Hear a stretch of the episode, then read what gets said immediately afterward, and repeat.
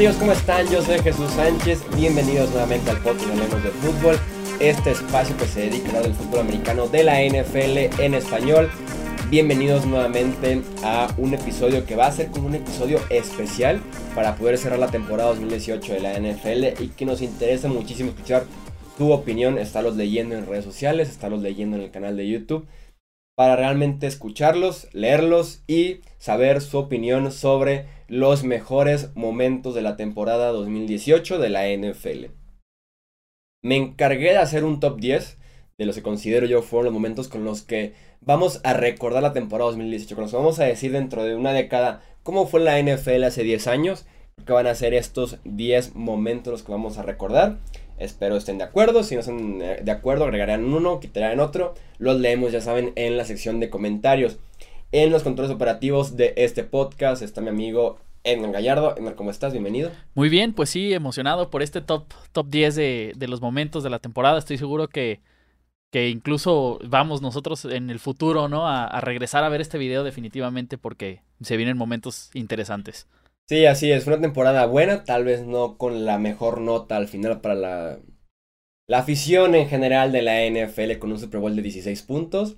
Tal vez por un porcentaje de la NFL sí le gustó el final, obviamente. Tal vez para el gran porcentaje no les gustó mucho ese final que tuvimos de temporada. Pero en general fueron unos buenos 6, 7 meses de temporada que disfrutamos, analizamos, gritamos, nos desmayamos y muchas cosas más. Y que aquí están como recapitulados esos 10 mejores momentos. Venga, me parece perfecto. Arranquemos.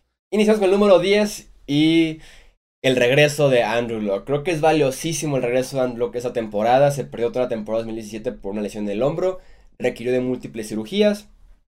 Fue a Europa a que le inyectaran células como Kobe Bryant hace unos años.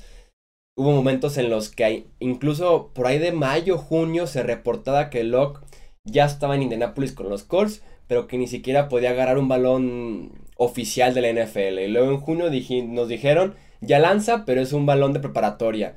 Y en julio fue como que ya medio lanza, o sea, o sea, faltaba un mes para la temporada, mes y medio, y seguíamos sin saber mucho de Andrew Locke, que realmente desapareció durante un año.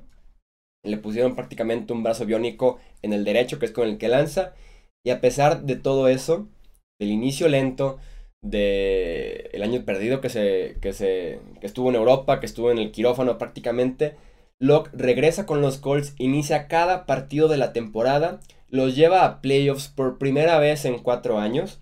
Ganan un partido de playoffs en Houston, en la casa de un rival divisional. Y nos recordó porque era considerado uno de los mejores pasadores de la NFL, de los más prometedores, de, las jóvenes que, de los jóvenes promesas que nos encantan en la NFL. Y que ya se hizo una realidad con una temporada nuevamente muy buena de 4.593 yardas, casi 40 pases de touchdown. Y como les digo, Indianapolis en la postemporada. La NFL gana muchísimo con Andrew Locke de regreso, un talento como el de Andrew Locke de regreso, ganamos todos cada domingo y ese es mi momento número 10 de la temporada 2018.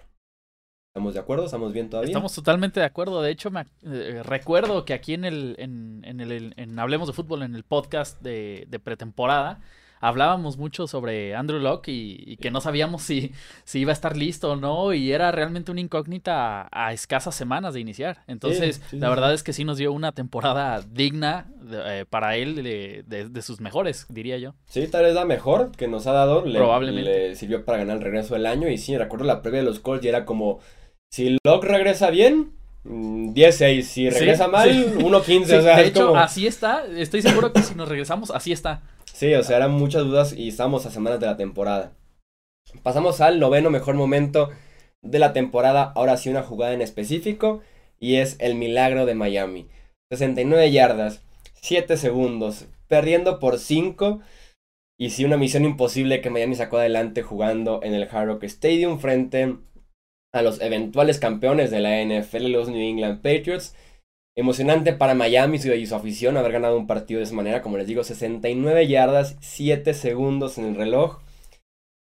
En ese momento se veía como un milagro mucho más grande, como un milagro mucho más valioso, porque Miami se mantenía con vida en su esperanza de eh, llegar a playoffs. Evitaba que Inglaterra ganara la división en ese momento. La ganó hasta la semana 16, me parece.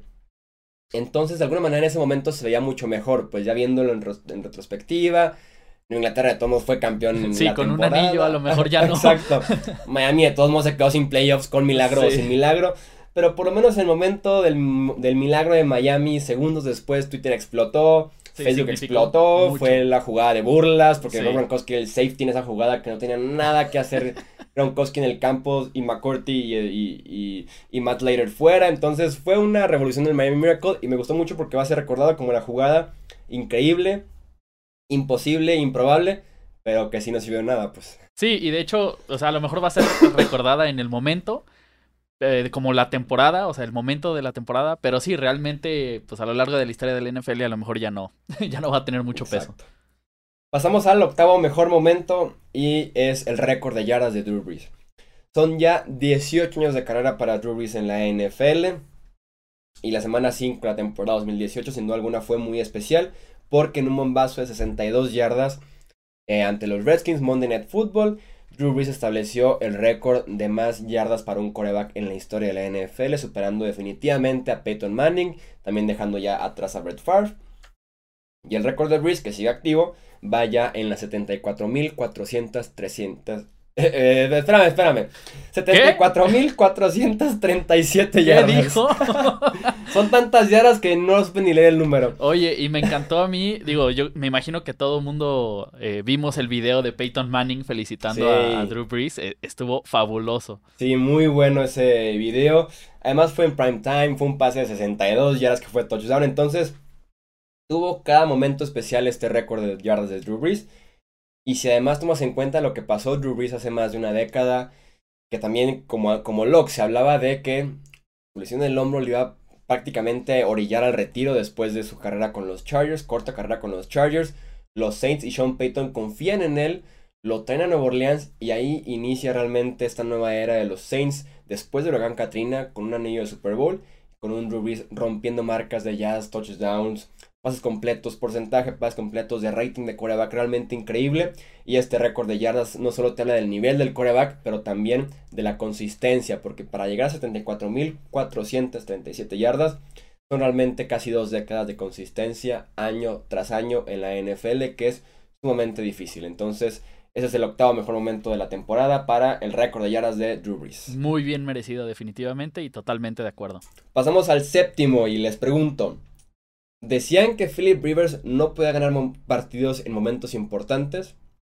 Philip Rivers en semanas casi consecutivas, hubo nada más una en medio, ganó en Pittsburgh y ganó en Kansas City. El quarterback de los Chargers probó lo contrario este año, los que decían que no era de élite, que no era histórico, porque como su equipo más requería de un buen nivel de Philip Rivers para mantenerse en la pelea de la postemporada, mantener también con vida la esperanza de ganar esa división oeste que le había pertenecido a los Chiefs desde la semana 1 hasta la semana 15 que se puso en duda si podían ganar esta división. Philip Rivers y los Chargers van a Pittsburgh, van a Kansas City y en ambos se ponen eh, abajo por doble dígito y en el último cuarto con pases de touchdown de Philip Rivers sacan adelante los partidos. La temporada termina con un increíble récord de 12-4. También ganan un partido de postemporada en Baltimore y después ya pierden en Nueva Inglaterra. Pero sin duda alguna Rivers cayó muchas bocas con esas dos victorias visitante porque eran en prime time las dos. Rivales muy difíciles, aduanas complicadas como el Heinz Field y Arrowhead Stadium. Y Rivers sacó un momento adelante en la que podría ser ya sus últimas temporadas en la NFL con los Chargers. Sí, y digo algo que a lo mejor mucha gente coincide conmigo es que, o sea, y siempre, ¿no? Los últimos años Philip Rivers ha sido un coreback eh, muy eh, underrated. Sí, claro. Entonces, Infravalorado. infravalorado, gracias, ¿no? ahí, ahí disculpen la pochez, ¿no? Pero sí, es muy, muy infravalorado. Si no es que es el más infravalorado, por lo menos a mi punto de Sí, vista de de, los corebacks. Y sí, mucha gente que dice, no, Philip Rivers no puede sacar el partido. Yo siento que es lo contrario. Yo siento que Philip Rivers es el único, o gracias a él, es al que sacan los partidos. Sí. Digo, claro, tienen, ¿no? A, a Joey Bosa, que ha sido eh, su reciente edición, que ha sido muy buena.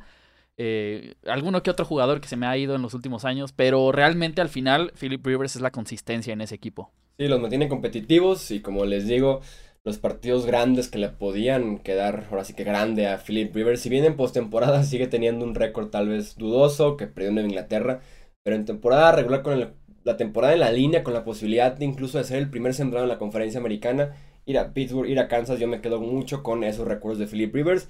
y serán, creo yo, mencionados cuando empiece la votación del Salón de la Fama, cuando se retire y pasen después cinco años. Sexto mejor momento de la temporada, o mejor entre comillas en este caso. Tuvimos primero el partido entre Raiders y Texans, que fue un apretado Monday Night Football. Después tuvimos a Tom Brady y los Pats contra los Raiders. ¿De qué estoy hablando? Del juego en México. Ah, ok, sí, Del juego en México. El regreso de la NFL a México había traído muy buenos recuerdos las primeras dos ediciones. Y la tercera nos esperaba el partido. De, yo creo que de la temporada completa. ¿eh? Tal vez hasta de la década. Seguramente sí. Con todo y contando todos los Super Bowls. Sí, o sea, te lo juro. En cinco años vamos a decir el partido entre Chiefs y Rams. Qué revolución ofensiva, qué talentos. Qué increíble fue el espectáculo de Patrick Mahomes contra Jared Goff. Y en México nos perdimos de ese enfrentamiento. Solo quedó como un sueño esta ilusión de ver al número uno de la conferencia americana contra el número uno de la conferencia nacional un ridículo mundial que nos aventamos aquí en México porque las condiciones del Estadio Azteca, del pasto del Estadio Azteca, eran deplorables, eran para llorar. Estaba muy maltratado porque decidieron meter una serie de conciertos cada mes prácticamente a partir de julio que llegó como una nueva administración al Estadio Azteca. Era pasto nuevo y nunca realmente creció raíz, nunca se pudo adaptar.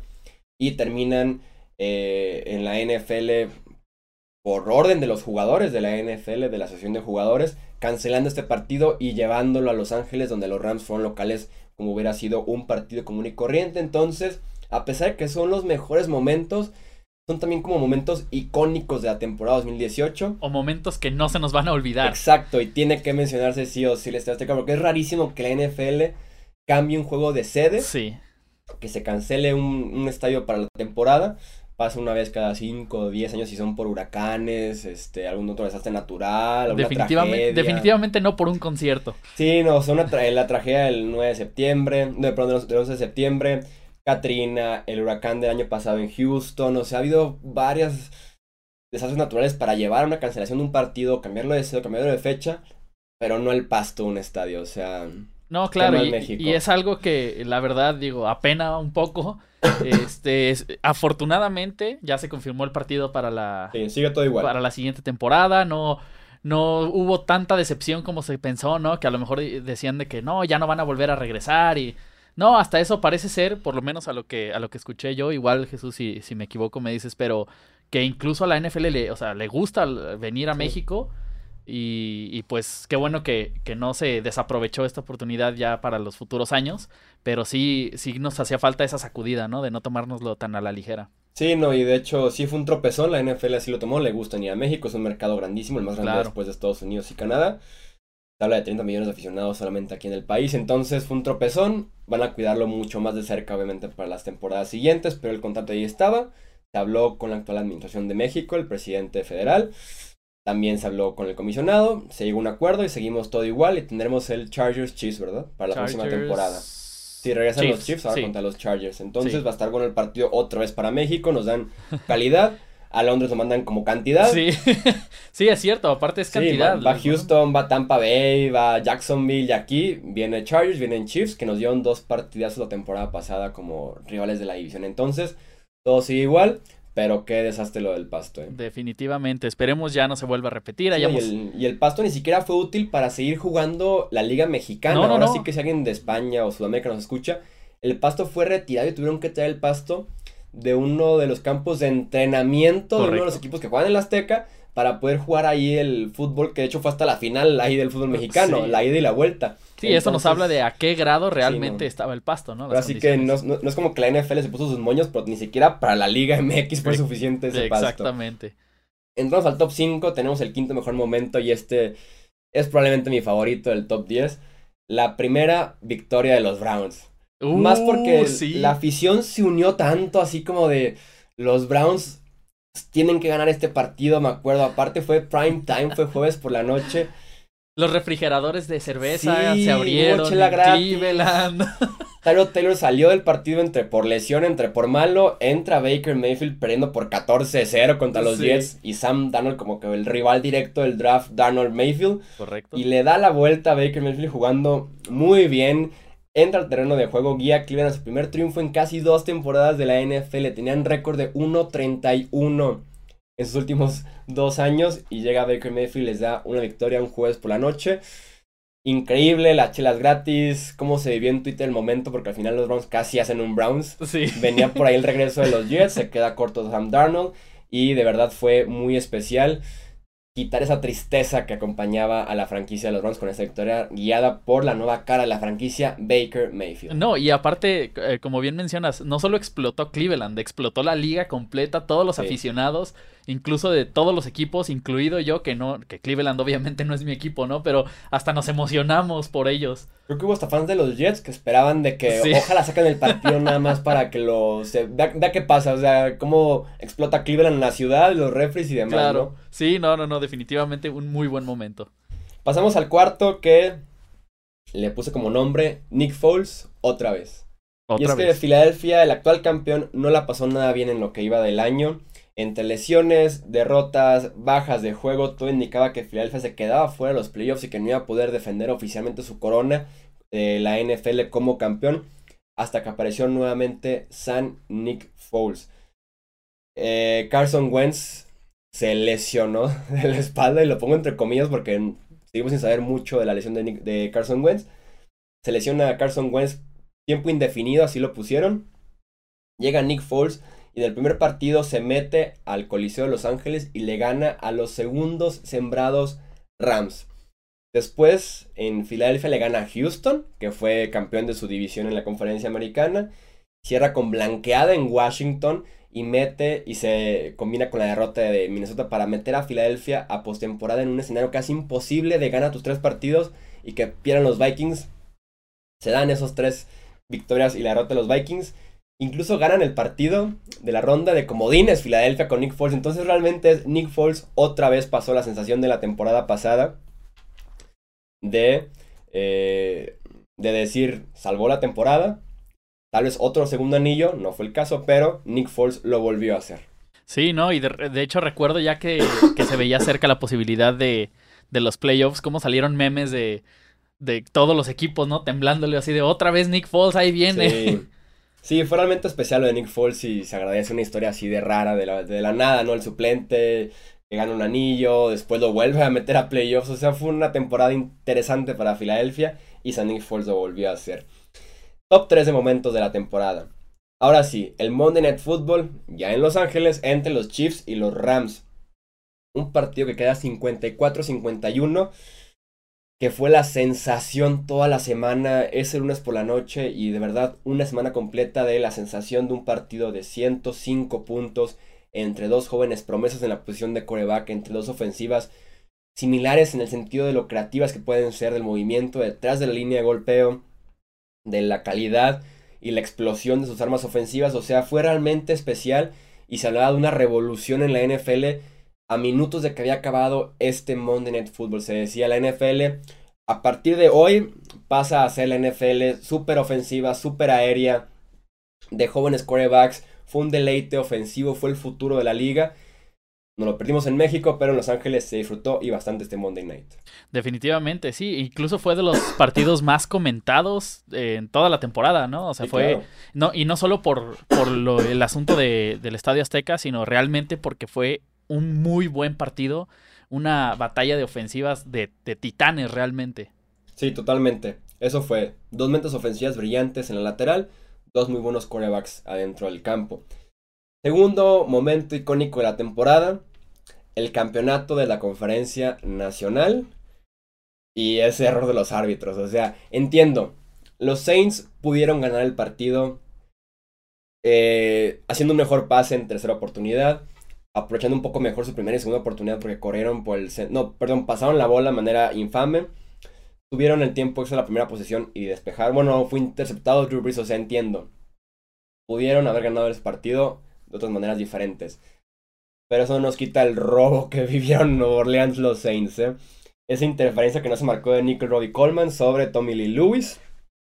Que recorrió el mundo en televisión, en redes sociales durante toda la semana siguiente e incluso durante la semana del Super Bowl se seguía hablando de que los Rams realmente merecen estar aquí y no los Saints.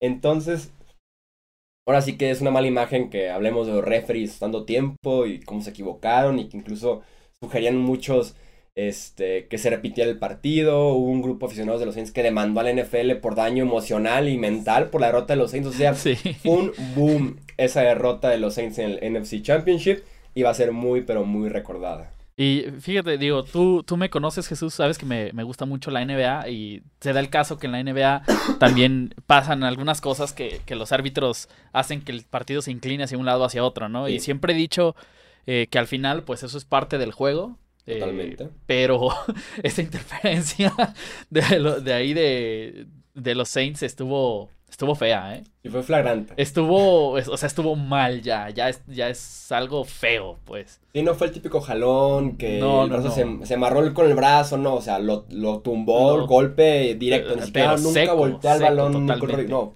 pum. Totalmente seco y eso ya es, ya es otra cosa, pues ya la verdad es que sí he dicho de que bueno, pues hay veces que la posición del árbitro pues no deja ver bien, pero no, digo, ahí es simplemente que los árbitros a lo mejor no hicieron bien su trabajo y Creo pues, que les dio miedo, ¿eh? Y pues duele, ¿no? Duele muchas veces, sobre todo cuando, cuando eres el equipo afectado, pero pues sí, ahí, ahí estuvo muy, muy, muy mal. Sí, los jugadores son humanos, los refs son humanos.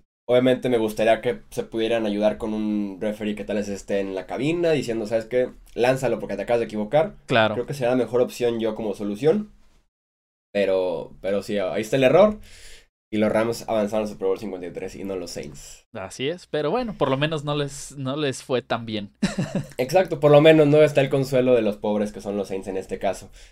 Y para cerrar, el mejor momento por el que va a ser más recordada la temporada 2018 de la NFL, haya sido bueno, haya sido malo, hayan sido 16 puntos o hayan sido 200 mil, el Super Bowl siempre va a ser el mayor recuerdo de la temporada que se acaba de terminar. ¿Estás de acuerdo con eso? Totalmente de acuerdo. O sea, temporada 2018, ah, ¿cuál? Ah, la que en Inglaterra quedó campeón, o sea, obviamente. sí, sí, por supuesto. Les digo, ya ha sido malo, ya ha sido bueno.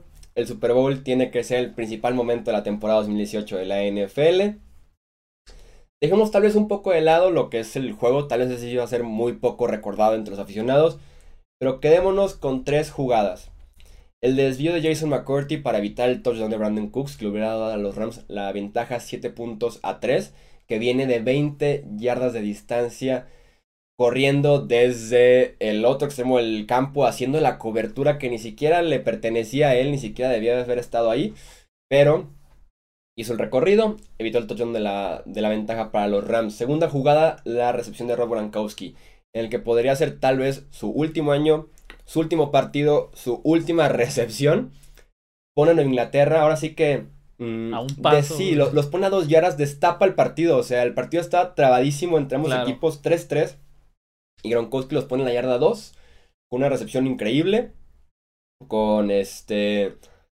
Una cobertura buena, una buena jugada, un, buen desmarque. O sea, realmente una jugada completa del que podría ser el mejor la cerrada en la historia de la NFL. Su último año, último juego, última recepción.